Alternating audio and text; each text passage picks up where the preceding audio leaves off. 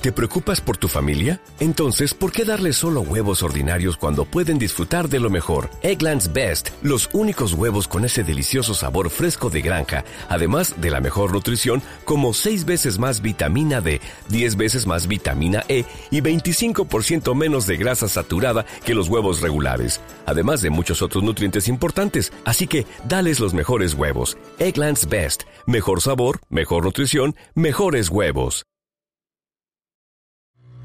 Os contaré una historia.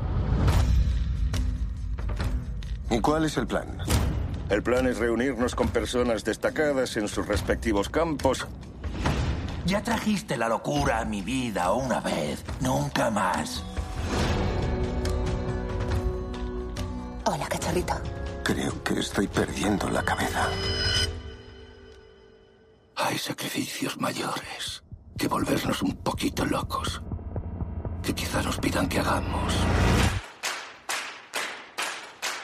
Te has metido en una movida muy pero que muy rara, Sombra. No debes fiarte de él. ¿Quién es usted? Suerte, Sweeney el loco. Me cae bien. No soy tu enemigo. Guerra. Será glorioso. Ganes o pierdas. Los domingos a las 10 de la noche, American Gods en Extreme.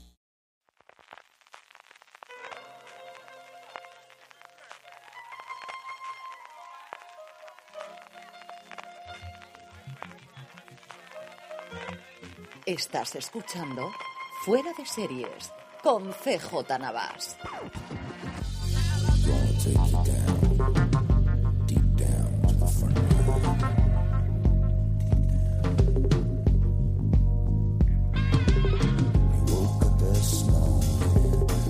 Bienvenidos de nuevo a Streaming, el programa de Fuera de Series donde cada semana repasamos las novedades y estrenos más importantes de las diferentes plataformas de streaming y canales de pago. Don Francis Arrabal, ¿cómo estamos?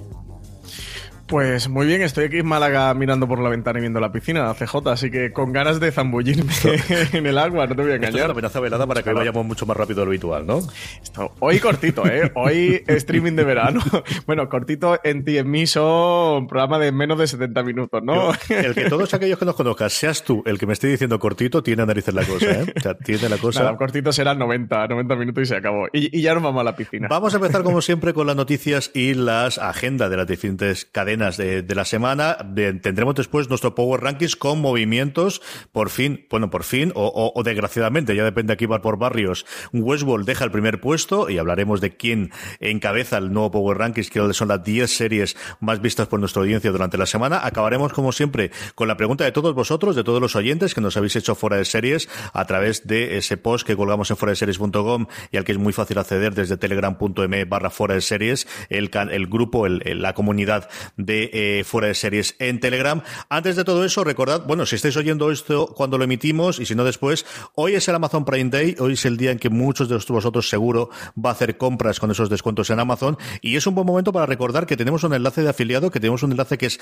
amazon.fueradeseries.com, que es un enlace que os lleva directamente a la portada de Amazon y que comprando desde ahí a vosotros os sale exactamente igual la compra, pero a nosotros Amazon nos ayuda eh, con una pequeña comisión para hacer cada vez más y mejores cosas en Amazon. Así que si ya tenéis visto lo que vais a comprar o queréis acercaros al Amazon Prime Day, es un lugar al que podéis acceder en cualquier momento a lo largo del año, no solamente hoy, amazon.fueradeseries.com para todas vuestras compras en Amazon, especialmente hoy que es el Amazon Prime Day.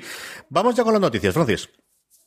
Pues tenemos un, par de noticias hoy en streaming. La primera, y, aunque ya lo, tenéis la lista completa en foreseries.com y hemos dedicado un podcast gran angular a los nominados de los Emmy, CJ sí que me apetecía comentar contigo un par de cosas. La, principal, que quizás ha sido el gran titular, ¿no? Que han dejado estas nominaciones a los septuagésimos premios Emmy, ha sido aquello de que por primera vez, y no sé si le quita el podio en 8 años o 12 años o algo así, no sé si tú recuerdas la cifra exacta, eh, Netflix ha superado el número de nominados totales a HBO. HBO ha tenido 108, el año pasado tuvo 111. Netflix ha conseguido 112, es decir, ha conseguido cuatro más que en las categorías principales están muy repartidas y luego habrá que entrar a ver si realmente en lo que son las principales, en la de mejor drama, mejor comedia, en mejor miniserie, en, actores, incluso en dirección y en guion, eh, veremos quién gana y si la que parte más fuerte es HBO o parte Netflix. Eh, pero el caso es que eso, que al final en nominaciones totales que entran un montonazo de categorías que, que, los oyentes no se pueden ni imaginar y si se quieren imaginar que se metan en la web de los, de los Emmy, que, que ahí tienen un dossier para, bueno, yo, yo me pegué el otro día una hora y pico ahí bicheando para arriba para abajo. Es muy entretenido, ¿eh? ahora que estáis en verano, vaya a la playita, abrir la lista de nominaciones de los Emmy y echáis un ratito muy bueno. El caso es que en números totales, en la cifra total, le he adelantado. Son solo por cuatro, ¿eh? y hablando ya más de 100, pues tampoco es casi que un empate técnico. Pero desde luego que ha sido el gran titular, que no ha dejado esta, estas nominaciones a los Emmy, CJ. ¿Tú cómo ves esta batalla entre HBO y Netflix que se, que se cuece? Es el gran titular, a falta de tener los premios, por lo que comentabas tú, es la primera vez en muchísimos años, en más de una década, que HBO se cae del primer puesto y se cae con Netflix, ¿no? que también es el signo de los tiempos. No se cayó en su momento cuando estaba más flojita con Showtime, no se cayó cuando FX, especialmente la categoría de miniserie, pues eh, dominaba absolutamente todo cuando le pilló con el pie cambiado a HBO antes de, Big Little Lies. Eh, es un signo de los tiempos y luego con una pregunta que nos hace el oyente también podemos comentar un poquito de cómo por ahí pueden ir los tiros, ¿no? De hasta qué punto HBO puede seguir siendo esta HBO que conocemos y no un intento de ampliar su contenido para, para hacer frente a este behemoth que, que, se le ha encontrado con, con Netflix. Por lo demás, pues eh, la renovación que el año pasado de alguna forma se hizo en, en drama, ¿no? Por centrarnos en drama y comedia, que también podríamos hablar del resto de categorías. Miniserie yo creo que es una categoría bastante interesante. película para televisión con estas cosas curiosas, por ejemplo, que USS Callister, el episodio de, de Black Mirror esté nominada como película porque cumple las, la prerrogativa que dicen ellos para poder eh, presentarte como nominado. Pero sí que la renovación que el año pasado hubo en cuanto a drama, al hecho, por el hecho de no estar Juego de Tronos, que había ganado los dos años anteriores, este año de alguna forma ha ocurrido en comedia, en el que no está VIP, en el que no está Julia Louis Dreyfus y puede haber un cierto cambio, ¿no? Veremos si The Marvelous Mrs. Maisel y Rachel Brosnahan eh, siguen con acaparando premios después de lo que tuvo los Globos de Oro o por el contrario podemos tener otra. Ya todos los que me visteis en fuera de series y supongo que Francis también en el Gran Angular tenemos el cabreo que siempre nos pilla con estas cosas con la no nominación de J. Casimos, que yo creo que es una de estas cosas que de vez en cuando no han ido a hacer daño eh, sí, sí, ha sido, dolorosa y por lo demás bueno pues como os digo eh, Francis tuvo con Marina y con Álvaro Nieva un programa de hora y media y en el último fuera de serie yo también le dediqué a cuatro o cinco minutitos a comentar muy por encima nuestras opiniones, escucharlo todo ahí, que ahí hemos hablado largo y, y, extenso y volveremos evidentemente un poquito antes de cuando sea la ceremonia para hacer nuestra porra y para hablar un poquito de nuevo de los de los de los eh, Emmy. Pues entonces, no te apetece repasar los nominados, ¿no? Pasamos directamente es que a la estamos todos allí. Yo creo que si no, si tú además tienes la piscina, luego me vas a echar la bronca de que no tengo tiempo a broncearte y por ahí no va a pasar, que además tienes que estar. Estoy muy blanco, CJ. Tienes que estar guapo. un polo de la lechera. para cumpleaños, tienes que, tienes que aprovechar los días que te quedan. Sí, sí. No, no me cuento. Bueno, en fin. Eh, pues sí, pues ya está. Eh, yo me apetecía un poquito comentar contigo, me apetecía un poquito comentar contigo la batalla que hay en Mejor Drama de Westworld y Juego de Tronos en HBO. Yo creo que no hay ninguna batalla. Ninguna. Absolutamente ninguna. no, hay, batalla de los bastardos. Hay una batalla entre Juego de Tronos y, el cuento de la criada. Entre Westworld y Juego de Tronos no hay ninguna batalla. ¿Y entre The Crown no? No. ¿Juego de Tronos y The Crown no crees que va a estar? No. Yo creo que gana el cuento de la criada de nuevo o gana Juego de Tronos. Hmm. Habrá que ver. Yo es que eh, como esta segunda temporada de Handmaid's Tale se ha pinchado tanto, no, no lo tengo tan claro. Eh, bueno, por continuar un poquito, y esta CJ era más comentarla por, por curiosidad que, por otra cosa y también como signo de los nuevos tiempos, de, todo lo, que está aconteciendo en el streaming. Y es que nada más y nada menos que Reese Witherspoon ha lanzado su propio, o va a lanzar su, su propio canal eh, de, de. El 17 de julio se estrena Shine On With Riz, que es un programa de entrevistas a pioneras en diferentes campos profesionales, y ha aprovechado esto para, para, sacar su propia plataforma de streaming. En este programa va a tener a profesionales como a Badu Bernay, a Dolly Parton, a América Ferrara, a, a Casey Musgraves en definitiva, pioneras eso en diferentes ámbitos, tanto la actuación, la dirección, la música, la gastronomía, empresas, bueno, en muchísimos ámbitos. Y, sobre todo, la, bueno, la gran noticia que la propia Reese Witherspoon saca una plataforma de, de VOD ya casi nos falta fuera de serie CJ sacar algo, lo tendremos que ir planteando. Bueno, pues siguiendo los, pasos de Oprah, ¿no? Oprah al final tiene OWN, que es OWN como propio, eh, y luego es Oprah Winfrey Network, eh, la tiene también igual que en este caso en, a través de cable, está disponible en Estados Unidos en DirecTV y AT&T, falta ver cómo nos pueden llegar aquí eh, el, contenido, porque yo creo entrevistas, falta verla, pero yo creo que es una tía que puede dar juego y puede estar interesante, ¿no? Tampoco es que te va a hacer una, una cosa en profundidad periodística, pero creo que es alguien que a la que sí que pueden abrir reírse el gente el que hay ahí. Yo, por ejemplo, sé que mi mujer, la de Dolly Parton, es una entrevista que seguro que le encantaría escuchar. Y falta ver cómo nos llega a nivel mundial, pero nuevamente, yo creo que, chica, eh, yo estoy muy contento por ella, está aprovechando la oportunidad, ha encontrado ese filón que encontró en, en Apple, que le compraba todos los proyectos, y ahora hace esto de aquí, ole su narices, di que sí. A mí me parece muy bien. Sí, sí. Está a tope, está a tope. En, en, Apple ha vendido unas cuantas cosas, también tiene cositas por Facebook Watch, por, por Hulu, en HBO con Big Little Lies. En definitiva, que, que está, está trabajando a tope. Eh. Reese Witherspoon se lo está currando, desde luego. Eh, y bueno, más allá de esta curiosidad, eh, pasamos ya directamente a Amazon Prime Video. Empecemos con Amazon Prime Video y tenemos la primera producción de original de Amazon en España que se va a llamar Seis Sueños, Six Dreams. Se presenta esta semana en Madrid, además. Sí, se presenta el martes 17 de julio con estreno de, del primer episodio, eh, donde podremos ver qué es este Six Dreams. Es la primera producción original de Amazon en España. Es una docu-serie deportiva que va a seguir a seis individuos a lo largo de la temporada 2017-2018 de la Liga de Fútbol Española. Estos eh, no le puedo llamar personajes, protagonistas eh, de la serie van a ser seis estrellas de la liga, como son Saúl Ñíguez, el jugador del Atlético Madrid, Iñaki Williams del Bilbao, Andrés Guardado del Betis, eh, Amaya Gorostiza, que es presidenta de Eibar, Eduardo Berizzo, que es el entrenador del Sevilla, y Quique Cárcel, que es el director deportivo del Girona Fútbol Club. Eh, digamos que, que, este Six Dreams se enmarca dentro de una apuesta que está haciendo Amazon Prime eh, por eventos deportivos. Ya hemos podido ver el de Grand Prix Driver eh, y algunos otros, como han hecho con, con, clubes deportivos, también han hecho alguna cosa con el Manchester City, también en Nueva Zelanda con, el equipo de los All Blacks de, rugby, con, algún equipo del NFL y bueno, ahora llega esto también a España con esta, con esta docu-serie. CJ, ¿qué te parece a ti? Desde luego, un, algo curioso, un producto curioso en, en, esta apuesta deportiva que está haciendo Amazon dentro de, de la producción original. Y bueno, y que sale la primera producción original de Amazon en España. Es un modelo que en Estados Unidos se hace bastante. HBO lleva muchísimos tiempos haciendo una cosa que se llama Hard Knocks, que siguen todos los años un equipo distinto de la NFL. Eh, este año Netflix lo ha hecho con la Juventus, justo el año antes de que se fuese Cristiano Ronaldo, así que estarán todos medio fastidiados, porque el año bueno para hacer el documental, desde luego, es esta temporada que entra. Y aquí, bueno, yo creo que es significativo el hecho que no haya nadie del Madrid y del Barça, que yo creo que te da una componente distinta a la que si estuviese algo de allí. Eh, yo creo que mi padre lo verá por el de Athletic. Eh, luego la gente es muy susceptible con esto de Bilbao. Tú ríete de los trolls de los spoilers, pero la gente que le dice que se llama Bilbao en vez del Athletic, ya digo yo que ahí también hay una oleada, ¿eh? Esos, son curiosos. Yo era una cosa que ni, ni fu ni fa hasta que vi el tráiler. Y a mí el tráiler me pareció pues que se han traído el nivel de producción que se hace en este tipo de cosas. Y a mí me ha traído bastante. Yo creo especialmente Gorostiza es alguien con un perfil muy curioso, muy, muy interesante, como tú decías, la de la presidenta de Leibar. Eh, yo al menos un episodio segurísimo, segurísimo me veré. Eh, Amazon, mmm, al menos a nivel de prensa, está muy, muy, muy a tope con esta serie. Vamos a ver qué, va a ocurrir con la presentación en Madrid, pero sí que desde luego es, es de alguna forma su gran estreno de este mes. ¿eh?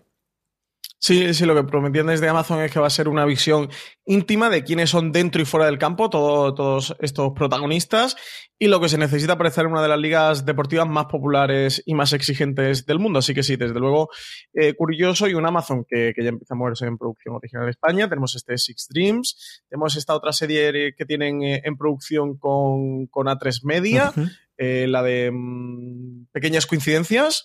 Así que, que nada producción de Amazon a tapar España. CJ aquí lo diría, ¿eh? No, no paramos. Tienen que empezar, tienen que empezar aquí y en general en Europa. Ese es el otro siguiente paso, ¿no? Está ocurriendo con, con todas las compras internacionales. Hasta Apple ha comprado ya series en Francia sin haber entrado. También es cierto que Francia tiene todavía una eh, legislación más radical que la nuestra en cuanto a que todos los sitios tienen que tener contenido propio del, del país, ¿no? Y es lo que te da algunas razones por lo que se hizo Marsella en, en Netflix y ahora, por ejemplo, ha comprado ese Calls eh, en Estados Unidos, en, perdóname, eh, Apple en, en, Francia porque tiene, yo creo que es de las cosas que te puede enseñar que tiene intención de entrar ahí, ¿no? Y aquí, bueno, pues este Six Dreams, que la verdad es que no funciona nada mal con, bueno, eh, es un contenido que puede ser atractivo para la gente, ¿no? Y al final el fútbol, pues es una forma, y ahora después del Mundial, de, de entrar a la gente antes de que empiece la nueva temporada. Filmin, creo que no tenemos nada, Francis. Sí, eh, sí. tenemos una cosita, tenemos Cuéntame. una cosita que, que quería comentaros. Eh, tenemos una, una serie que se llama Migret, que uh -huh. está protagonizada por Rowan Atkinson, el célebre Mr. Bean, que, Mr. Bean,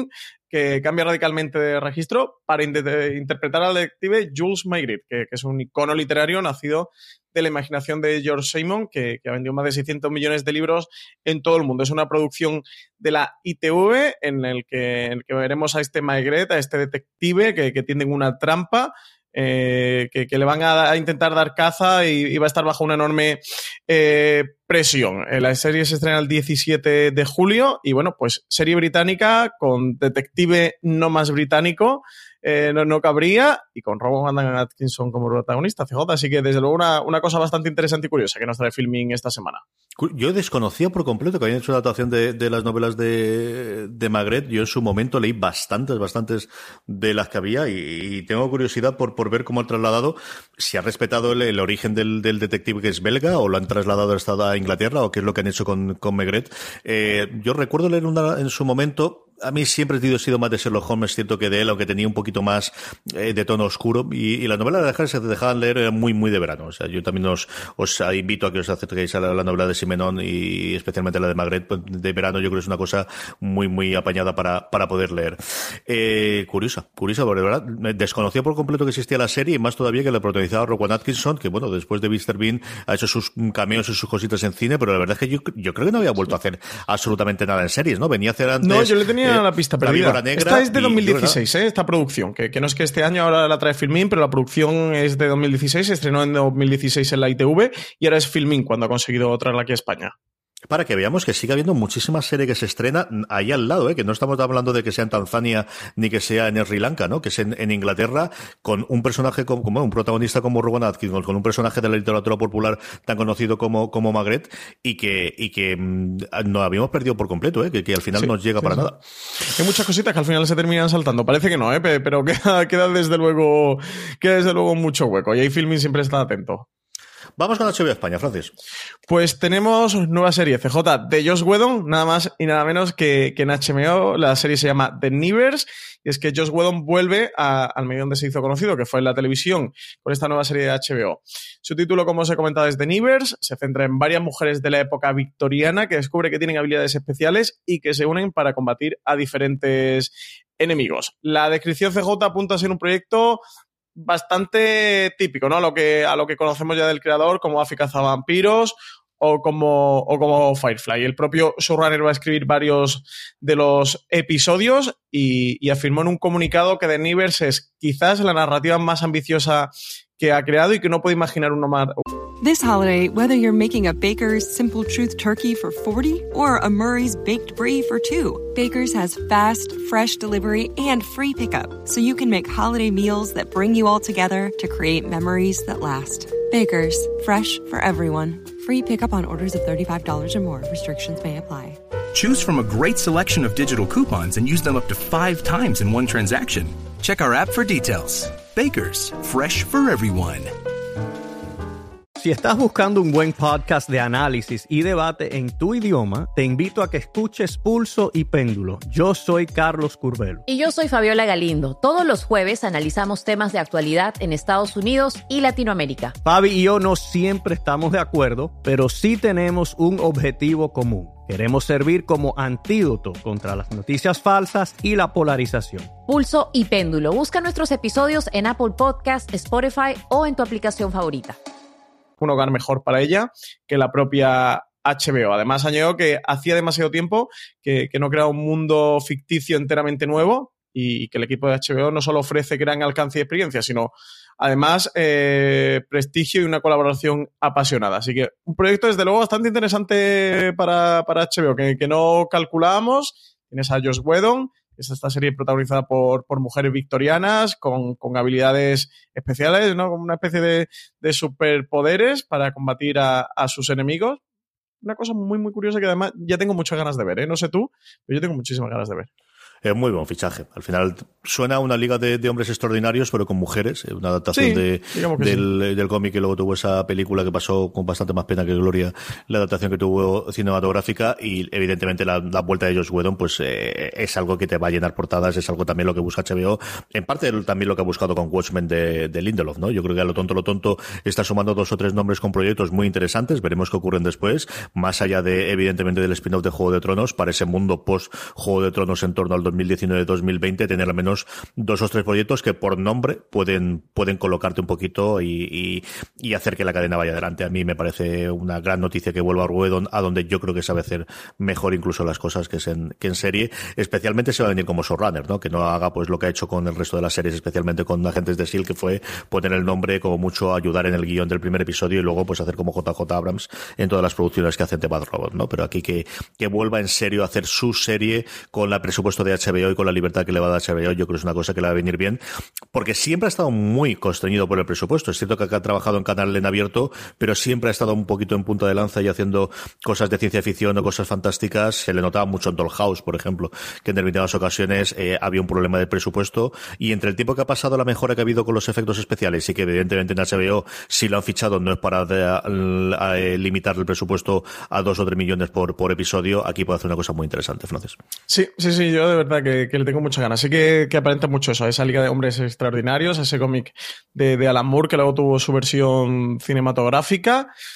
Y creo que es que además Josh Whedon es la persona ideal para este tipo de, proyectos y, que HBO al final necesita también tener un, o empezar a expandirse un poquito en sus, en sus mundos y en sus universos, más allá de que Juego de Tronos acaba con, con una próxima temporada que veremos a lo largo de 2019 y de esos posibles spin-off que, están por llegar, que sabemos que al menos uno, uno conseguiremos ver, no sabemos el número concreto, pero al menos uno sí, uno sí que habrá. Tú comentabas lo de Watchmen con, con Lindelof, creo que sí que yo este proyecto de, de Josh Whedon, este de Nevers, eh, va por, el, por la misma línea, por el mismo estilo, y al final es una, una HBO que está ávida de este tipo de, de proyectos. La noticia de Josh Whedon siempre es una magnífica noticia, así que encantadísimo, yo estoy encantadísimo, ¿eh? Estoy, loco ya por verla. No han dado todavía datos de fechas de nada, pero estoy loco por verla. Por lo demás, tenemos estreno esta semana. El 20 se estrena la segunda temporada de Snowfall. Sí, el 20 de julio tenemos segunda temporada de Snowfall, que llega a esta serie de FX, que, se puede ver aquí a través de, HBO España. Que tenemos fallado nuestro perimencheta, CJ, al actor español. Y una serie que ya sabéis sobre traficantes de, droga en Los Ángeles que, que podéis acercar a veros. Es una de estas series típicas de No me da la vida. Esta es la que yo hace seis o siete años vería sin ningún género de, de, duda. No solamente esta primencheta, está, no se me ha olvidado ahora el nombre de ella, que estaba en su momento en el puente haciendo de, de periodista, que aquí hace de más o menos la heredera de uno de los de las mafias que hay de droga. Es una serie que me gustó Ríos, ¿Puede ser? Sí, eso es, eso es, Emily Ríos. A mí me gustó bastante lo que vi de la primera temporada, como tú dices, tú sabes que por, por Mecheta yo tengo una debilidad especial, y es de verdad, de esas que se me han caído en los huecos y que igual un día de estos en maratón la recupero pero porque me entretuvo bastante, me gustó bastante. Es cierto que tenemos una sobresaturación de series de mafiosos y de, y de gente del mundo de la droga y que al final pues abrirte hueco ahí y, las que nos vienen por encima. O sea, yo creo que el sitio de Fariña va a hacer que la producción propia nos dediquemos a ver todos los sitios donde se ha metido droga en España en los últimos 40 años. y, bueno, los 40 miento, y 70, porque la, la aquella que teníamos de Barcelona en los años 40 o los años 50 la tenemos también en producción. Así que... y la de Brigada Costa del Sol lo viene ya mismo, y esa por eso te ah. digo yo. De, mitad de franquismo para adelante, vamos a tener una por cada época, por cada 10 años aquí, y eso solo en España. Luego empieza con el éxito internacional de Narcos, lo que ha permitido hacer a nivel ha hecho mucho daño Narcos, o mucho bien, según se mire. La, la, que comentábamos esta semana, la hindú que ha contratado la primera Netflix, que al final es un poquito por esa línea también, ¿no? La de Juegos Sagrados. Sí, es uno de los géneros que desde luego está en boga indudablemente. Eh, aquí en Snowfall, CJ, es la epidemia del crack, en los años, eh, en el albor de los 80 Los Ángeles. Así que los barrios... para que le interese el crack, eh, el origen del crack y su impacto, su impacto en la cultura de la ciudad en Los Ángeles eh, en los años 80, pues tiene, tiene esta serie. Movistar Plus no tenemos estreno hasta la vuelta de verano, tenemos ahí todo en barbecho durante estos meses, pero lo que sí tenemos es nuevo proyecto con intención de estrenar el 2019 encabezado por Leticia Dolera. Pues sí, a falta de los gigantes de Enrique Urbizu, los Virtual Hero de, del Rubius, los Arde de Madrid de, Paco León, tenemos un nuevo proyecto, es que Movistar ha dado luz verde a Déjate Llevar, es una nueva serie de ficción que está creada por Leticia Dolera, la propia directora ha sido la encargada de anunciarlo a través de, su cuenta de Instagram.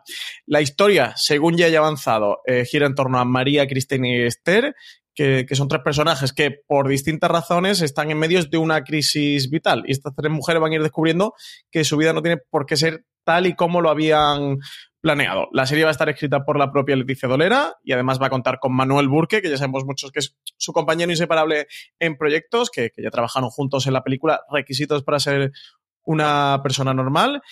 Y CJ, sabemos que tendrá ocho episodios, que el rodaje comenzará este mismo septiembre, que va a ser en la ciudad de Barcelona. pero no sabemos mucho más. Yo creo que, bueno, creo no, seguro que esta es de las que veremos a lo largo de 2019, seguramente primavera, un mm, final, entre, sí, mediados de primavera o finales de primavera del 2019. En cualquier caso, no tenemos ninguna fecha concreta en momento de estreno. No, tenemos, como dice Francis, esto va para primavera del 2019. Vamos a lo que haya un problema de agenda de última hora, cualquier rollo con el rodaje, que no debería haberlo. Sabemos también que de los episodios, varios lo va a dirigir Leticia Dolera y luego a contar con otras dos directoras, cuyos nombres todavía no se ha revelado.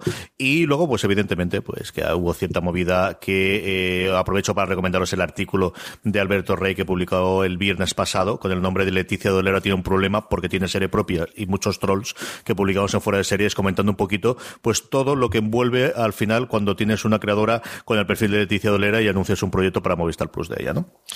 Sí, madre mía la pajarra que se montó, ¿eh? Había muchas ganas de... La gente tenía muchas ganas de atizarle a Leticia Dolera y desde luego que, que se, se, montó, se montó importante. A ver también cómo manejan toda la comunicación desde Movistar porque el polvorín en los junkets de prensa puede ser importante, puede, puede explotar bastante la cosa. Veremos a ver cómo acaba.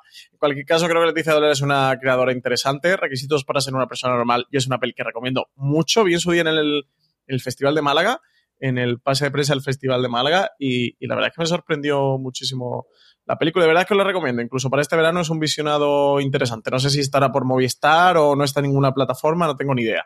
Pero la película era, era interesante. A ver qué hace con esta serie CJ y, otra apuesta nueva de, de Movistar, otro nuevo proyecto este, eso ya, ya para 2019 y seguimos, seguimos sumando y seguimos tachando nombres en la lista. ¿eh? Ya, ya no le van quedando tantos a Movistar de, de así nombres famosos o de tirón de los, de los que tirar. No, hay que venderles algo ya, porque esta pobre, esta pobre gente necesita más cosas, hay que pensar algo y venderles algo ya, Francis. Esto no puede ser. No. Vamos a ir preparando. Algo, algo sacaremos, algo sacaremos. Eh, de creador español es creador español y es que Netflix ficha en exclusiva a Alex Prina, el creador de Vis a Vis y La Casa de Papel, que está ya desarrollando eh, cosas, eh, bueno, pues el, embarcadero en, para tres media estudios y para Movistar Plus, pues la ha fichado en exclusiva para sus próximas producciones Netflix a partir de ya.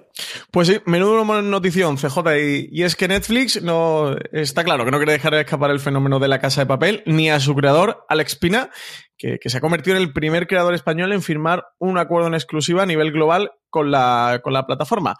Pina de, de, se encarga de desarrollar nuevas series para Netflix. Sabemos que está trabajando ya la segunda temporada de La Casa de Papel, que se convirtió en la serie en un idioma que no fuera el inglés más vista en la historia de la plataforma y que también han anunciado un nuevo proyecto. Esta serie se va a llamar Sky Rojo y va a ser un título de acción protagonizado por mujeres que se estrenará el año que viene, a lo largo de, 2019. El propio Alex Pina ha afirmado en un comunicado que trabajar mano a mano con Netflix es un sueño hecho realidad en el momento justo, que, que, el momento en el que las series se están convirtiendo en uno de los movimientos culturales más relevantes, las posibilidades de llegar hasta el último rincón del planeta y revertir la predominación de las grandes industrias anglosajonas de ficción que, que formar parte de la ilusión de miles de creativos de todo el mundo, producciones de pequeños lugares del mundo que, hoy pueden llegar a todo el planeta y que tenían que estar ahí con Netflix en este desafío que él considera CJ revolucionario. Así que de verdad que esto me parece una auténtica noticia, que, uno de los creadores españoles, con lo maltratado y lo denostada que ha estado la ficción española, eh, por nosotros mismos, y me refiero por los, por los propios españoles y con la cantidad de clichés que, que, ha habido tradicionalmente sobre las series españolas, creo que es un molde que se empieza a romper que, Netflix ya no solo te convierte una serie española como La Casa de Papel en un fenómeno internacional, sino que, un creador español, que un guionista, que un showrunner español lo fichen en una buena exclusiva, pues como han fichado a Ryan Murphy o como han fichado a, a Shonda Rhimes, que ahora cojan a Alex Pina, de verdad que me parece una notición. Es el primer creador, ¿no? CJ, que conocemos ahí que ha hecho un acuerdo de este tipo a nivel global y de verdad que no me puedo, no, no conozco a Alex Pina de nada, no, lo he llegado a entrevistar nunca, pero te, prometo no me puedo alegrar más por él. si me conociera, eh, no puedo estar más contento por esta noticia.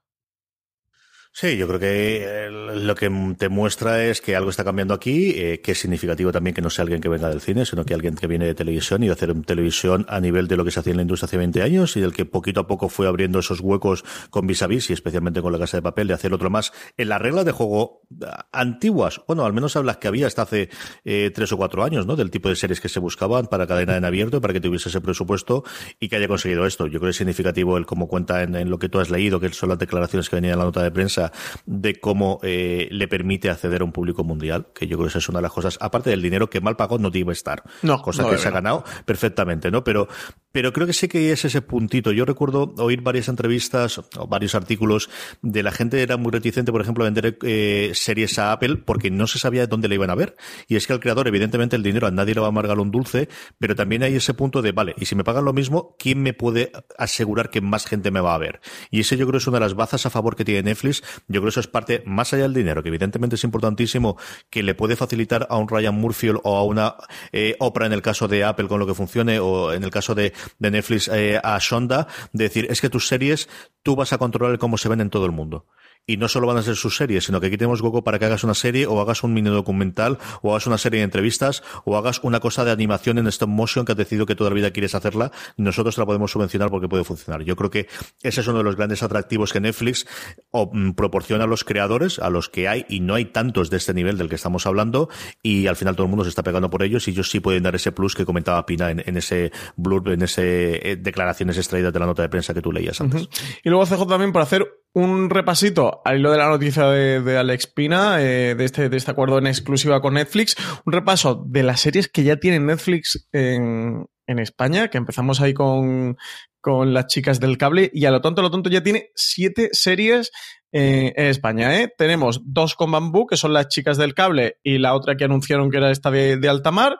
Tenemos otras dos con Vancouver, con Vancouver Media, que ya sabemos que, sabe, eh, que es la productora de Alex Pina, que sería la segunda temporada de La Casa de Papel, y esta nueva, Sky Rojo, que acabamos de comentar. Luego, Paquita Salas, que ya estrena una segunda temporada y que están con una tercera aprobada. Tenemos la serie esta de Élite, que, yo creo que no debería de tardar demasiado en estrenarse. No sé si para septiembre, octubre eh, podremos verla. En cualquier caso, yo creo que será a lo largo de, del otoño 2018. Y la última que anunciaron, que era esta serie de, de H, de la que por ahora no conocemos mucho de ella. No, es absolutamente nada. Mira que me llama la atención, es la que comentaba yo antes de la droga en los años 50, creo recordar que era en Barcelona, que era bastante previo. Eh, más cositas de Netflix, tenemos eh, fichajes, tenemos estrenos y antes de esos una noticia técnica que la comentaba María y era, bueno, pues una por parte de probaturas y por otro lado, sobre todo, eh, que han mejorado la función de descarga. Tú y yo lo vimos el otro día en Atocha, el cómo ya volvían a anunciarse con motivo de las vacaciones el descarga de los episodios y ahora, bueno, pues Netflix hace más inteligente y lo que va a hacer es detectarte que ya que has de ver un, episodio y borrártelo, si así lo quieres, eh, automáticamente para dejarte hueco en la tableta o en el teléfono y, sobre todo, aprovechar que tengas wifi para descargarte ya el siguiente episodio de la serie. Sí, sobre todo era comentarlo como, como curiosidad de esta nueva funcionalidad, son estas descargas inteligentes que, que ellos le, le han titulado, le han puesto. Sí comentar que por ahora solo está en los dispositivos Android, tanto en teléfonos móviles como tablets, es decir, todo lo que no es Android no lo tenéis, toda la gente de Apple eh, por ahora no, no llega a esta funcionalidad. Y bueno, CJ, por lo que tú comentabas, que una vez que has visto un episodio de una serie que tenías descargado, pues automáticamente te, te lo borra, te lo elimina para que te haga hueco en la memoria y te baja el, el, siguiente para que puedas disfrutarlo. Así que bueno, una, una nueva curiosidad que llega en todo el entorno este de, los nuevos planes de suscripción que hay, ¿no? Con, nuevos planes de pago que, estarían probando, estarían haciendo pruebas piloto con nuevos clientes que llegan a la plataforma, aumentando el precio que, pasaría a ser de 17 dólares o 16,99 dólares al mes de los 13,99 que son actuales y en los que le añadirían esta, nueva eh, forma de visionado en el HDR o Ultra HD en cuanto a calidad de visionado. Sí, el asunto es, bueno, están probando qué pueden dar de más y después de dar el 4K al, nivel más grande, lo único que te queda es el rango dinámico de, de imagen que se está probando en algunas televisiones 4K, no todas las tienen que sí que yo en blogs tecnológicos que he leído dicen que es la releche y que se nota muchísimo la diferencia. Yo no puedo decirlo porque todavía no lo he trasteado. Quiero acercarme a ver si me acerco a algún centro. Pues mira, ahora en Madrid yo creo que en, la planta baja de Callao que tiene la tienda Samsung alguna tiene que tener ahí en la que se pueda ver la diferencia, alguna cosa así, por comprobarlo in, situ. Y como comentamos en el artículo, bueno, pues están haciendo probaturas, viendo si lo que ahora es el eh, modelo más caro que tiene cuatro suscripciones, bajar la dos y entonces tener un modelo superior con imágenes de rango dinámico y con cuatro suscripciones. Es decir, decir, sus probaturas típicas que normalmente pasan desapercibidas hasta que alguien le hace la foto, alguien que sepa del tema, se lo pasa al periodista de turno y a partir de ahí se difunde y llegamos a publicarlos todos, ¿no? Pues evidentemente que Netflix va a buscar más formas para que le paguemos más dinero y, en eso estamos, no hay mucho más. Sí, no hay mucho más. Pues CJ, comentaros también que Cristina Applegate, tras un paréntesis que se ha marcado de seis años en el que la actriz ha estado eh, más involucrada en proyectos cinematográficos que televisivos, vuelve a la pequeña pantalla. Esta vez será para protagonizar una nueva comedia de Netflix. Eh, la noticia la, avanzó el propio Deadline y es que mm, y es que va a ser la encargada de, ser la protagonista de esta serie, eh, que será una versión, según los, el propio, los propios responsables del proyecto definían, eh, una versión en clave de comedia negra de Big Little Lies, tendrá 10 episodios de, de media hora, Applegate encarna en el personaje de Jen, que es una mujer equilibrada, pero con un problema de ira y un oscuro sentido del humor, que lleva meses intentando mantenerse entera tras la repentina muerte por atropello con fuga de su marido. La serie se llamará Death to Me y, nada, tenemos aquí un nuevo proyectito curioso, ¿no? Esto de que además los propios responsables digan que es como la, la comedia. This holiday, whether you're making a Baker's Simple Truth turkey for 40 or a Murray's Baked Brie for 2, Baker's has fast, fresh delivery and free pickup, so you can make holiday meals that bring you all together to create memories that last. Baker's, fresh for everyone. Free pickup on orders of $35 or more. Restrictions may apply. Choose from a great selection of digital coupons and use them up to five times in one transaction.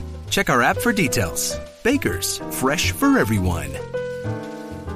Si estás buscando un buen podcast de análisis y debate en tu idioma, te invito a que escuches Pulso y Péndulo. Yo soy Carlos Curbelo. Y yo soy Fabiola Galindo. Todos los jueves analizamos temas de actualidad en Estados Unidos y Latinoamérica. Fabi y yo no siempre estamos de acuerdo, pero sí tenemos un objetivo común Queremos servir como antídoto contra las noticias falsas y la polarización. Pulso y péndulo. Busca nuestros episodios en Apple Podcast, Spotify o en tu aplicación favorita.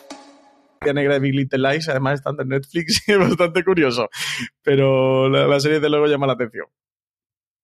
Will Ferrer en la producción, a mí ella es alguien que me gusta muchísimo. Le intentaron por activa por país IVA, creo recordar que fue CBS, convertirla en una de las, de las reinas de, de, la sitcom, después de, evidentemente, su papel en su momento de, matrimonio con hijos. Interpretó o, encabezó dos o tres comedias seguidas. Aquello, ninguna de ellas funcionó, desgraciadamente, porque tenía alguna bastante, bastante divertida y ella es un animal de comedia. Ya tiene un timing espectacular. A mí es alguien que me gusta muchísimo verla eh, haciendo comedia y de verdad que me alegro mucho que vuelva. Esta es una serie que en mi casa ya te digo yo que se verá segurísimo. Y el otro gran proyecto que tiene, en este caso un miniserie, esta tiene una pinta espectacular. Sí, y es que Ava DuVernay eh, está al frente del proyecto, va a escribir y dirigir para Netflix la adaptación de Central Park Five, un mediático caso acaecido en el Nueva York de los años 90. Va a contar con Michael K. Williams, Vera Farmiga y John Leguizamo. Y madre mía, qué proyecto. El caso, el, hecho real fue que en la madrugada del 20 de abril de 1989, una joven ejecutiva ingresó en un hospital de, de East Harlem tras haber sido asaltada, violada y agredida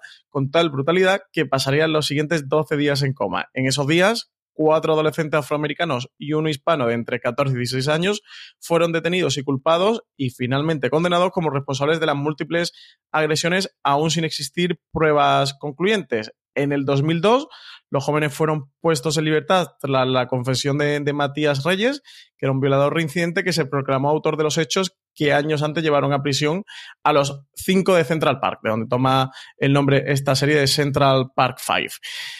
Eh, en este testimonio, CJ se corroboraba eh, a través de una prueba de ADN que sí, que, había sido él. El caso se volvió a reabrir. Y bueno, un montón de cosas que acontecieron, un caso un poco truculento. Netflix va a recrear esta historia en una miniserie de cuatro episodios, que como decíamos antes va a estar escrita y dirigida por la cineasta a DuVernay y que va a abarcar el periodo completo del caso, desde la primavera de 1989, cuando ocurren todos los hechos, hasta pasando por el 2002 y 2004, cuando fueron, fueron detenidos e interrogados los, los culpables. Yo recuerdo conocer el caso, había un documental bastante, bastante bien hecho sobre, sobre el tema y como te digo, tengo mucha curiosidad por verlo, por los nombres que tienes detrás y porque es un caso, de luego, que, se presta mucho a miniserie y este parece que sí que realmente va a ser una miniserie. Esto va a estar complicado alargarlo, aunque si funciona, alguna cosa se inventarán o alguna cosa harán a partir de ahí. YouTube Premium está muy tranquilo esta semana, vamos directamente con cadenas de cable, Francis. Pues tenemos, eh, para empezar, CJ, los estrenos de AMC Networks para este otoño, y es que, es que va, llega un montón de estrenos a, a todos lo, los canales del grupo. El pistoletazo de salida lo va a dar la segunda parte de la cuarta temporada de Fear the Walking Dead, que se estrena el 27 de agosto.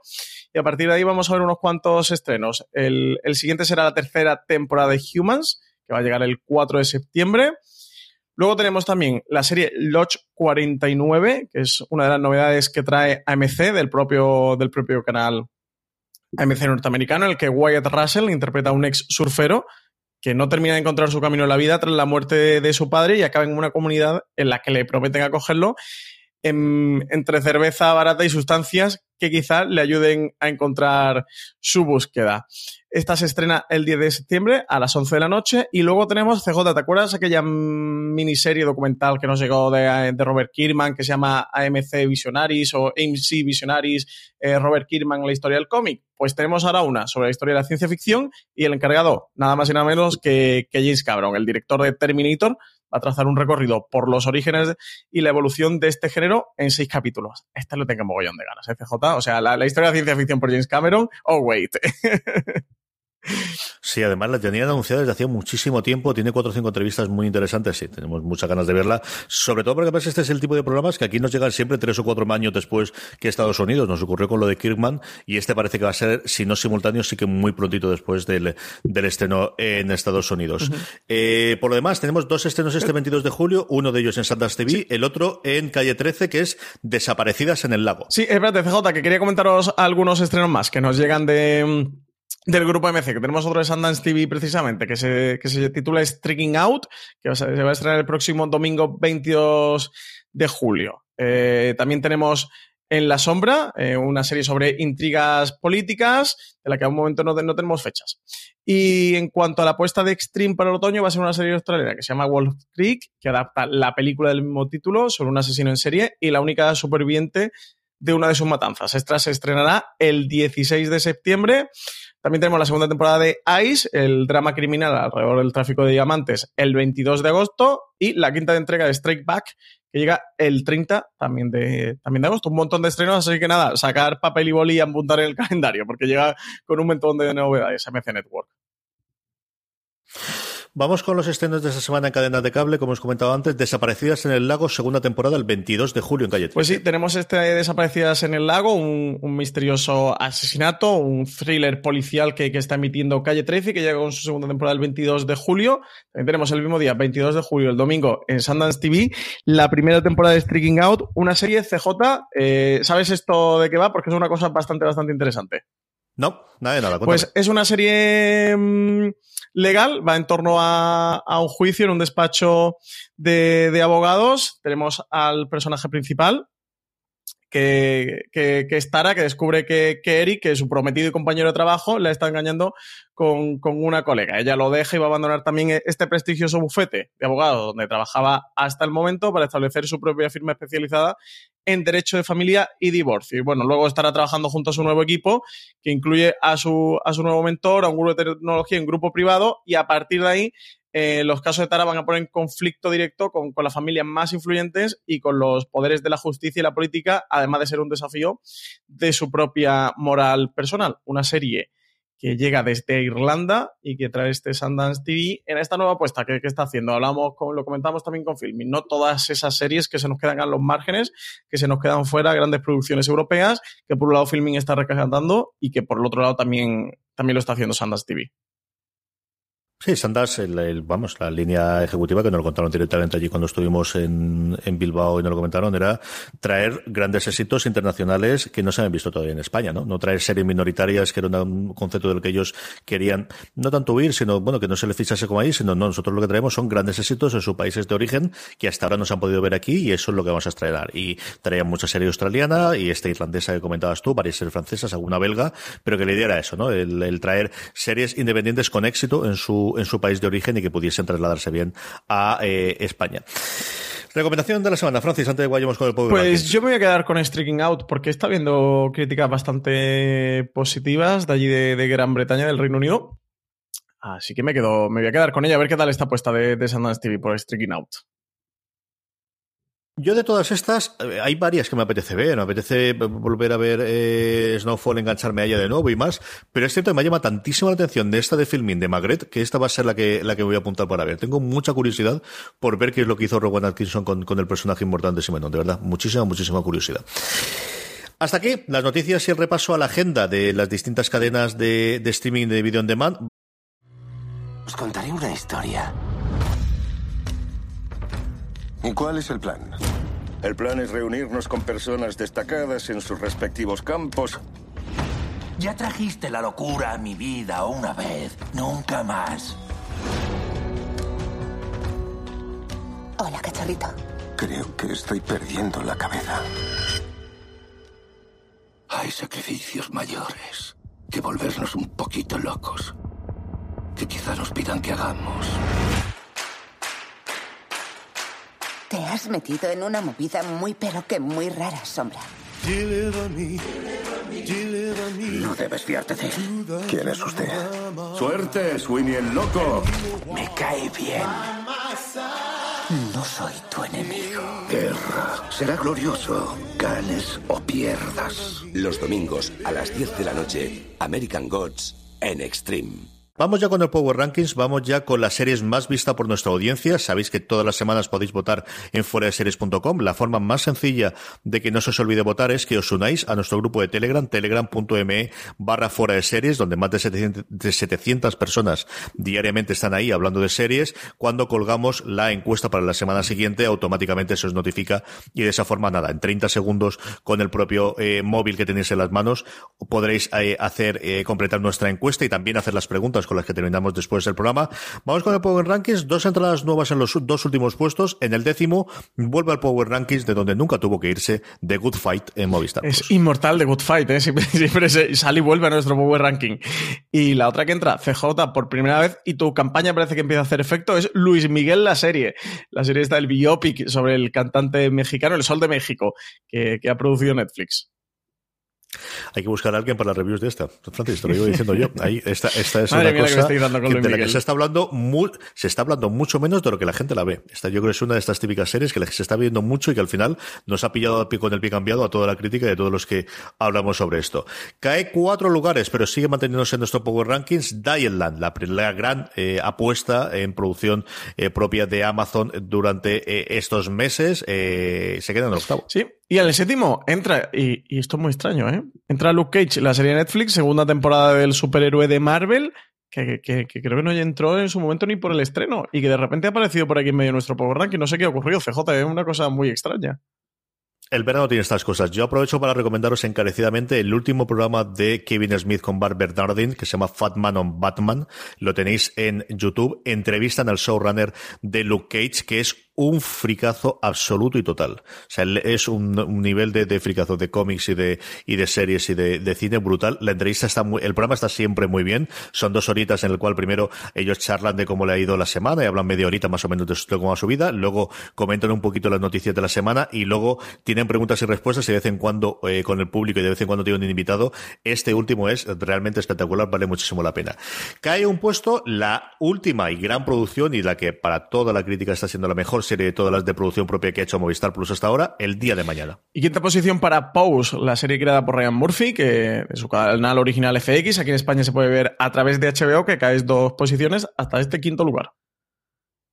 Sube, sube cuatro, pero se queda justo en un puesto, en esos mismo puesto número cuatro del podium, la PAC nuestra, Paquita Salas, que como sabéis se puede ver sus dos temporadas en Netflix. Y en tercera posición, una que entra, una serie de Netflix, que entra directamente a- al podio CJ, entra con su segunda temporada, que es nada más y nada menos que nuestra chica favorita del wrestling femenino, Glow. Como os comentaba al principio del programa, por primera vez en muchas, muchas, muchas semanas deja el primer puesto de nuestro Power Rankings Westworld, que como sabéis se puede ver en HBO España. Y primera posición para otra serie de HBO España, que acaba de terminar su segunda temporada, que es The Handmaid's Tale. Así que veremos el año la semana que viene si se mantiene el cuento de la criada en el 1, qué peso tiene el estreno en Antena 3, qué peso ha tenido el hecho de que ya se ha emitido por completa su segunda temporada, porque puede haber desde luego para verano mucho movimiento entre todas nuestras eh, series en el Power Rankings, como os comentaba antes, telegram.me barra eh, fuera de series para eh, que os avisen y votéis directamente. Vamos a ir con las preguntas de los oyentes, vamos a ir con esas preguntas que en esa misma encuesta nos podéis dejar y que a nosotros nos encanta responder en cada uno de los programas, pero antes permitidme recordaros que nos podéis ayudar de una forma muy fácil, especialmente hoy que es el Amazon Prime Day, si cuando vayáis a comprar en Amazon lo hacéis desde amazon.fueradeseries.com. Simplemente eso a vosotros os costará lo mismo y a nosotros nos estaréis ayudando comprando hoy o en cualquier otro día. La próxima vez que vayáis a comprar en Amazon os acordáis simplemente de, uy, ¿cómo era aquello? Entro desde amazon.foradeseries.com. Simplemente eso. Ahora ya sí, Francis, vamos con las preguntas de los oyentes. Pues vamos con las preguntas de todos los oyentes de Fuera de Series que nos han dejado en esa encuesta del Power Rankings. Iker Barinaga Rementería nos decía que, por favor, CJ nos pide que sigamos con la campaña de HBO Merecemos la descarga online. Así que empieza a cundir el mensaje. ¿eh? Esa es una de tus banderas. ¿eh? Yo tengo otras, pero esta bandera es tuya. empieza a cundir el mensaje. Yo creo que voy a ir empezando a mover ya ahí por Twitter un hashtag y, vamos a hacer un poquito de presión, ¿eh? que se pongan las pilas en HBO, de verdad. Que, que, ahora para ir a la playa, para ir al apartamento, para ir en tren, para ir en autobús, para ir en avión o ir a donde haga falta, oye, que nos pongan nuestras descargas online, que la tiene Movistar, que la tiene Netflix, que la tiene Filming, que la tiene Amazon Prime, que la tiene todo el mundo. Así que nos queda HBO. Seguiremos dándole la turra. Tienes que buscar el hashtag, sí. Hay que buscar un hashtag y un check No eres nadie sin un hashtag. Y para adelante. Tienes que otro hashtag. Más preguntas. Más preguntas. Anne McCrelling no, nos decía que le gustan mucho nuestras críticas de series, que enhorabuena por el trabajo, que cuando hacemos críticas semanales las busca en cuanto acaba cada episodio porque hace que, se fije en cosas que antes no había conseguido ver, que cree que es justo que, que nos lo diga más porque, porque se ve que hay mucho trabajo detrás y que no, que no nos lo, nos lo agradece lo suficiente. Así que muchas gracias a Magdalene por tus palabras. Y nos pregunta si haremos críticas semanal de heridas abiertas y que, muchas gracias por el programa. Pues no, hemos hecho sin spoiler de los primeros episodios y con spoiler del primero, que lo hizo, que lo hizo Valentina Morillo. Pero en principio no, no tenemos previsto hacer críticas episódicas de heridas abiertas. Así que haremos un seguimiento de la serie. A lo mejor sacamos algo a mitad de temporada y algo a final. Son solo ocho episodios en miniserie de HBO sí que le, seguiremos la pista ¿eh? y, publicaremos más cosas de heridas abiertas. Pero a ver qué tal la serie, a ver, a ver cómo va evolucionando y, con ello veremos. Vamos, Francis. Luego eh, nos hacen una pregunta, pero nos han puesto el nombre, el nombre mal, así que no, sé quién la ha escrito. Quién la ha escrito que se, sabrá que es su pregunta, pero no tenía el nombre, así que no lo puedo decir. Decía que, que cómo llevamos el saber CJ que moriremos y tendremos series pendientes de, acabar, que dice que, que, él o ella lo lleva fatal. Yo llevo peor el saber que va a haber series y, películas y libros y cómics que eh, todavía no estarán ni siquiera pensados después de morirme yo y que seguro que serían mi, mi serie o mi cómic favorito o cosas de ese. Lo llevo mucho peor que el saber que hay cosas que se han estrenado y que no me da tiempo a ver. Joder, pues no me, nunca me he hecho tu planteamiento y me acaba de destruir la vida, CJ. Eso te pasa por ir a la piscina y me voy a quedar ahí con la mirada perdida. Me acabas de joder. Tú imagínate todos los fans de Marvel que murieron hace 15 años. Fíjate tú, que le gusta el cine y que murieron hace 15 años. Fatal. E-, ese Thanos, ese Infinity War. Hostia, de verdad que me acabas, me de, destruir la mente. Eh, yo la verdad es que lo llevo regular, ¿eh? porque además yo quien me conoce sabe que soy muy ansioso en general y, y que me gusta eso, mucho los cómics, mucho la serie, mucho las pelis. Me agobio porque en el día a día no me da, no me da tiempo a ver tanto como me gustaría y tanto, tanto como quisiera. Y sí que es verdad que esto te agobia y imagino que no hace la pregunta por, porque se lo habrá planteado muchas veces. Y, y yo me lo planteo de, joder, esta serie que, he visto, que, no he visto todavía, no me quisiera morir sin verla, ¿no? Y, la verdad es que sí, que es una angustia existencial ¿eh? que, tiene el, o que tenemos algunos seriefilos. Yo empatizo con, quien ha hecho la pregunta, empatizo mucho. Más cositas, Francis. PJ Cleaner nos hace en este programa otra pregunta que es, antes del antes el verano era para, para ver series atrasadas o recuperar series clásicas no vistas que dice que lo ve imposible hoy en día porque los estrenos no decaen. ¿Qué, qué pensamos nosotros? This holiday, whether you're making a Baker's Simple Truth turkey for 40 or a Murray's Baked Brie for 2, Baker's has fast, fresh delivery and free pickup so you can make holiday meals that bring you all together to create memories that last. Baker's, fresh for everyone. Free pickup on orders of $35 or more. Restrictions may apply. Choose from a great selection of digital coupons and use them up to five times in one transaction. Check our app for details. Bakers, fresh for everyone. Si estás buscando un buen podcast de análisis y debate en tu idioma, te invito a que escuches Pulso y Péndulo. Yo soy Carlos Curbelo. Y yo soy Fabiola Galindo. Todos los jueves analizamos temas de actualidad en Estados Unidos y Latinoamérica. Fabi y yo no siempre estamos de acuerdo, pero sí tenemos un objetivo común. Queremos servir como antídoto contra las noticias falsas y la polarización. Pulso y Péndulo. Busca nuestros episodios en Apple Podcast, Spotify o en tu aplicación favorita que, si existen ahora más ventanas de estreno importantes aparte de octubre y la mid-season, si ha pasado todo a ser una ventana general de estrenos ilimitados. Y nos dice CJ que sigamos siendo guapos, tan guapos como ahora. En eso estamos, en eso estamos. Eh, vamos a ver, yo creo que no es el Erial que era hace unos años, pero sigue notándose. Y especialmente yo creo que sí que es un buen momento en torno finales de junio hasta especialmente los semi y sobre todo cuando empieza la campaña de septiembre, de una serie poder encontrar el hueco. Yo creo que ocurrió con Stranger Things, ocurrió en su momento con Mr. Robot. Sí que eh, los últimos veranos especialmente nos han dado una serie de la que se ha hablado mucho, al menos durante ese verano. Y luego eso se difuminó, por ejemplo, bajo la cúpula fue una serie de la que se habló mucho, se vio bastante en Estados Unidos en su momento el estreno y luego, bueno, pues se desinfló como también era lógico por otro lado. Pero creo que sí que hay. Creo que primavera cada vez está más cargado con respecto a septiembre. Diciembre vuelve a quedar un huequecito en el que haya algo. Making Marder fue el momento en el que, especialmente en Navidad, en el que al final con muchísimo eh, reinicio, pues encontró un huequecito para hacer algo nuevo. Es cierto que hay muchas más, pero yo creo que en verano sigue habiendo una posibilidad de hacerte un nombre si haces algo muy original y algo diferente. Sí, sí, el año pasado también. sí, sí, sí. Yo estoy totalmente de acuerdo contigo. Sí que es verdad que, que, que esa ventana de octubre que tan, tan marcada estaba tradicionalmente, que luego se fue abriendo un poquito al mid-season, cada vez ha ido repartiendo un poquito más a, lo largo del año. Sobre todo porque esa ventana de octubre y mid-season eran para los canales en abierto norteamericanos que, sí que tenían mucha producción y mucha fuerza.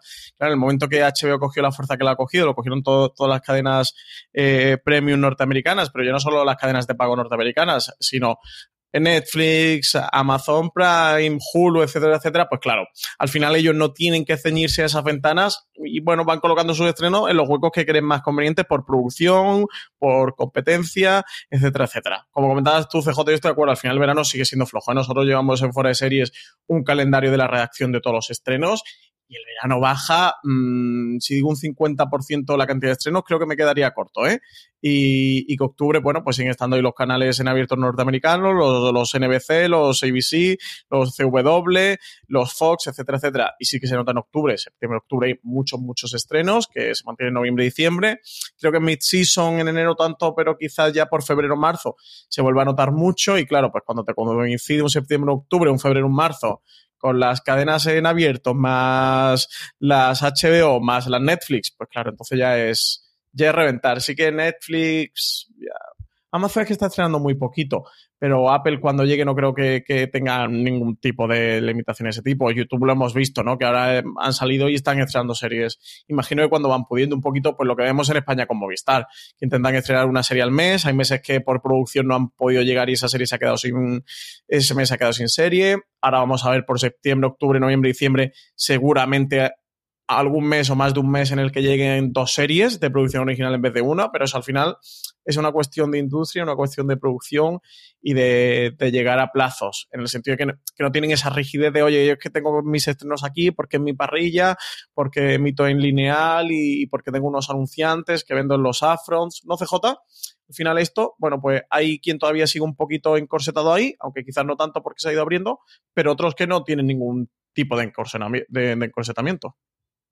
Sí, además en verano la otra cosa que está ocurriendo es eh, venimos de un mes de muchísimo estreno y muchísimo estreno gordo por el tema de la ventana de las nominaciones a los Emmy, que era una cosa que antes era mucho más complicada de, tener, por lo que comentaba ahora mismo Francis, porque al final estaba rodeando toda, toda la temporada, mientras que ahora los canales en, lineales y los, los perdóname, los, los eh, canales premium, los canales de cable y especialmente los de los canales de streaming te permiten o, o tienen la posibilidad de estrenar lo más pegado posible a la ventana de nominaciones para que la gente, bueno, pues tenga el shock de o la reciente, ¿no? Algo exactamente lo mismo que hacen los Oscars estrenando en noviembre y diciembre casi todas las películas que creen ellos que se puedan dominar más allá de, los que intenten que sean un blockbuster, ¿no?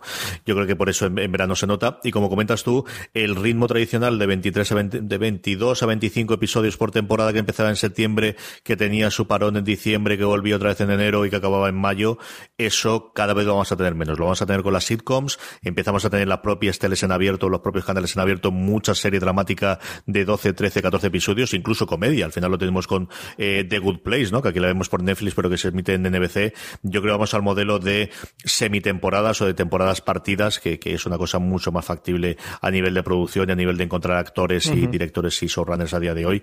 Eh, ya no solamente en cable, donde estamos yendo cada vez más una tendencia a ocho episodios, pasando de los 13 que originalmente tenía HBO, los 10 que hemos tenido hasta hace nada, ¿no? Y cada vez vemos más eh, series al modelo británico de 6 a 8 episodios. Yo creo que, bueno, pues ese signo de los tiempos, ese signo tecnológico de, y el signo de, cómo está la industria de hoy es, es por donde pueden ir los tiros.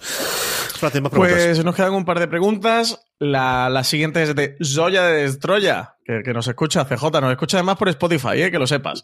Dice que, una nueva oyente por aquí, que, que, da gusto poner un poco de orden a todas las series disponibles, aunque su lista de pendientes empieza a dar mucho vértigo. Dice que tiene una duda sobre los capítulos antiguos del podcast. Dice que, en su aplicación habitual aparecen a partir de la décima temporada y que en iVox, aunque hay antiguos, que, no sabe si todos, que no se reproducen, que que en iTunes ha probado a reproducir antiguos, que no aparecen en la aplicación y que tampoco ha habido éxito, que, no cree que vaya a escuchar las nueve temporadas enteras, pero oye, que quizá algún review, algún, algún gran angular que sí que le interesaría, que sí hay manera de, escucharnos a través de web, aplicación o, o de alguna manera. Y que muchas gracias. Vamos a ver, pues aquí lo que ocurre es que tengo que poner el orden en la casa a ver si esta es una de las cosas de los empeños que tengo yo en verano. Al final, el, haber cambiado varias veces de servidores de lugar hace que se quede esa cosa residente en iVox que no tenga enlace al, al, lugar. Ahora estamos en un servidor nuevo que es Simplecast, que a mí me gusta bastante, que creo que nos permite hacer cosas bastante apañadas.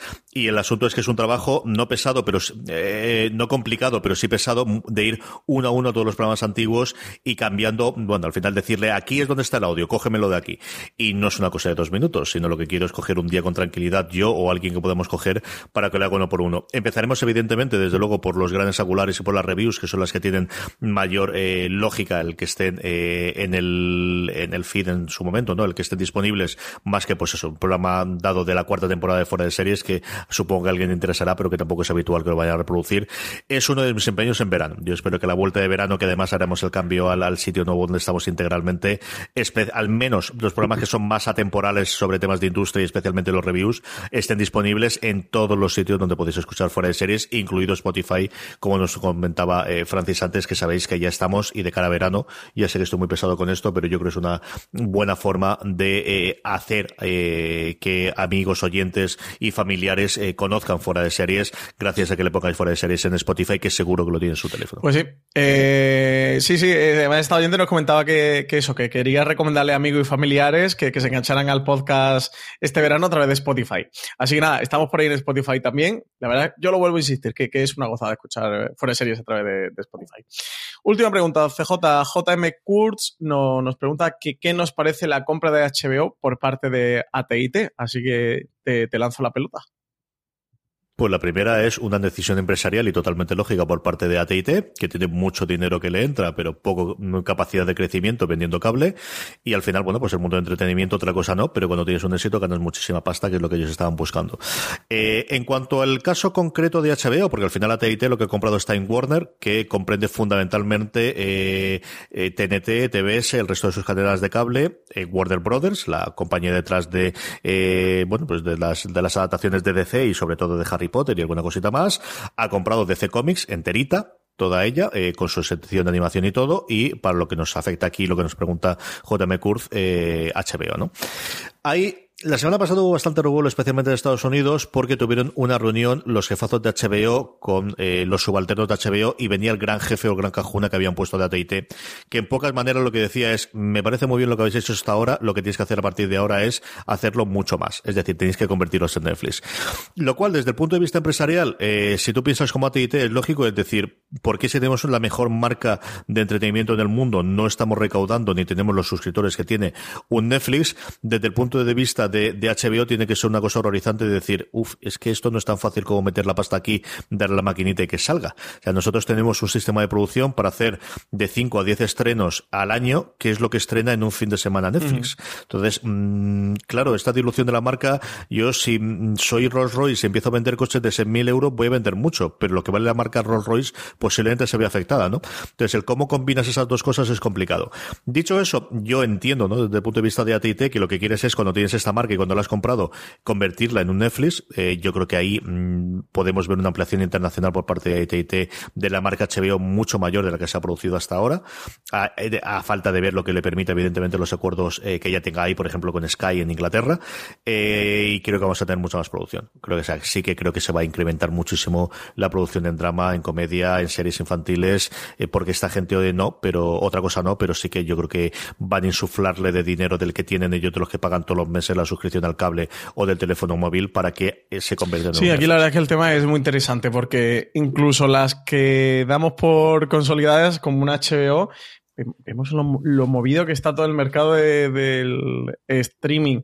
Es curioso, ha habido varios movimientos no CJ que a favor, en contra con todo este tema de AT&T, que si la nueva estrategia de AT&T, por un lado hay gente que la defiende o que está a favor de, bueno, es que esto es lo que tendría que haber hecho HBO hace cinco años o ocho años, antes de que se le, adelantara Netflix y le copara el mercado, porque HBO era la gran marca y la que ya estaba aquí y surgió un Netflix y, y, y le ha quitado el mercado. Luego por otros que hablan de, de sí, eh, disolución de la marca, ¿no? Diluir la marca de, de, HBO con esta estrategia, porque sí que hay muchas voces críticas a la estrategia de Netflix, de que le llaman, ¿no? Como un poco despectivamente la, la máquina de churros o la, o la, churrería, ¿no? De venga, vamos a ir a hacer series a cholón, ¿no? También se ha hablado con el tema del, de, de superar nominaciones a HBO, de bueno, es que ha tenido cuatro más, pero claro, sí. pero es que Netflix produce, ¿cuánto? El quíntuple eh, de series o, o diez veces más series, entonces mucho más fácil juegas con, con, muchas más opciones, con muchas más posibilidades, con muchas más series de cara a estar nominada. HBO ha conseguido esas nominaciones, no sé, no sé cuántas, ¿eh? el número de estar ahí en los Emmy, no sé cuántas, pero ponle que ha sido a través de 10 series o de 15. Eh, Netflix lo ha conseguido a lo mejor a través de 25 o 30, no lo sé. Eh, miraré el número ya por, curiosidad propia eh, con cuántas han sido, pero y desde luego el espectro para elegir, pues si HBO este año, ¿cuántas sería podido producir HBO este año? ¿CJ 30? ¿Más menos? No, sí, unas 30? Yo, sí. Metiendo, eh, hay que ver si metes especiales de comedia, hay que ver si metes lo de los eh, críos, hay que ver si metes los, lo de Bill Maher y tal, pero series, series, series, entre series y miniseries no serán muchas más que esas, ¿eh? De hecho, yo creo que estará más cerca de las 30. 30. De las 30. ¿Y Netflix cuántas pueden ser? ¿100, 120? o sea, que, que, que, el, que, que es más de 100 seguro, seguro, segurísimo si metes animación y metes anime segurísimo. y tal, segurísimo. Entonces, claro, eh, sí que son dos apuestas diferentes de estrategia. HBO siempre ha optado a estar a por mimar mucho el producto, cuidarlo, que salga todo con un sello de calidad y una garantía, que bueno, que a lo mejor Netflix sí que ha podido descuidar más en cuanto en cuanto a tener que Yo tener creo que también busca otro tipo de público distinto es decir hay series en Netflix que eso jamás es decir eh, Perdidos en el espacio es una serie que no el HBO tal y como la conocemos a día de hoy jamás la estrenaré a ella pero por un tema de target y por un tema de tipo de serie uh -huh. que hace. Es decir HBO no hace ese tipo de series. HBO hace series mmm, vocacionalmente adultas con sexo con violencia que no huyan de eso que traten de provocar cierta polémica. Es decir hay toda una serie de, de, de producción de, H, de Netflix que HBO jamás aceptaría estando bien o estando mal. Stranger Things, pues yo creo que estaría justo la barrera, ¿no? De las cosas que estrenaría HBO. Y, y, no me extrañaría si me hubiesen dicho la rechazó HBO porque no lo veían muy claro y entonces se fue para, para Netflix, que ya no es solamente que hagan más o que hagan menos, es que el espectro, Netflix no tiene un target tan concreto como esta es una serie de HBO, esta es una serie de Showtime, esta es una serie de FX. Tiene un espectro tan amplio que le que pueden meter absolutamente sí, de sí. Sí, sí. bueno, de Netflix hablan de esto, ¿no? De lo, lo, famoso esto de la estrategia de que, de que querían ser, bueno, pues como el servicio en el que, en el cual cualquiera que lo tuviera en su hogar pudiera encontrar el producto que, deseara. Es decir, eso no tiene una estrategia bueno, sí, que tiene una estrategia clara. Su estrategia clara es que, que todas las personas que quieran entretenerse y ver una serie de ficción, pues que la puedan encontrar en Netflix. Pero sí que no tienen un modelo de serie concreta o una estrategia por un tipo de serie concreta. HBO sí que lo tiene. Y bueno, lo que se hablaba un poco con esta estos rumores que vienen desde AT&T o lo que quiere hacer AT&T o reconvertir a HBO sería que si diluir esa marca, ¿no? O transformar la marca en otra cosa y que se pierda esa esencia de HBO o lo que, lo que HBO precisamente le da el posicionamiento y, y la ha convertido en lo que, lo que todos vemos que, que hoy día es. Pero bueno, veremos, veremos, eh, veremos en qué se convierte esto, CJ. A mí sí que me daría pena que HBO se convirtiera en un Netflix. Entre otras cosas porque ya para Netflix ya, ya hay un Netflix y y se llama Netflix. O sea, no hace falta un segundo Netflix que se llame HBO, que evidentemente HBO se tendría que haber puesto las pilas, no ahora con la compra de IT, sino hace mucho tiempo y producir más, intentar subir un poquito el pistón, sí, pero también le haría falta dinero, que va a ser precisamente lo que Tate va a hacer ahora, ¿no? Insuflarle dinero, inyectarle dinero para poder llevar adelante nuevos proyectos. Aquí conocemos que en HBO España, más allá de Patria, hay cositas que se están mirando y que se están tanteando. Y eso lo a nivel de producción española y eso, como digo, mm, van a tirar para adelante. A nivel de HBO Europa también. A ver cómo acaba todo. En fin, muy interesante. CJ, no nos van a faltar series para ver, ¿eh? No, nos vamos a morir. Como antes nos planteaba, nos vamos a morir con muchas series pendientes, ¿eh? desgraciadamente. Hasta entonces estaremos aquí para comentarlo. Gracias a todos aquellos, como os decía antes, que compráis a través de amazon.foreseries.com o en el Amazon Prime Day o en cualquier otro día, porque sabéis que a vosotros os cuesta lo mismo y a nosotros nos ayudáis con cualquier compra que hagáis, como os decía, por amazon.foreseries.com. Francis, eh, la piscina, ¿cómo la ves? ¿Ya tienes que ir para allá? Ya, el sol ahora, tome, echar cremita de, de pues. factor 20 y, para adentro. Ten cuidado, ten cuidado de me quemes, que es ya lo que nos faltaba. Hay que ser responsable con el sol, ¿eh? Señores, no se quemen. La semana que viene volvemos en streaming, volvemos a hablar de nuestra serie Francis. Hasta la semana que viene. hasta la semana que viene, CJ. Y a todos vosotros, querida audiencia, cuidad mucho, pasarlo muy bien aquellos que estéis de vacaciones, aquellos que estén trabajando también, pasarlo muy bien, que también trabajando se puede pasar muy bien. Y recordad, tened muchísimo cuidado ahí fuera.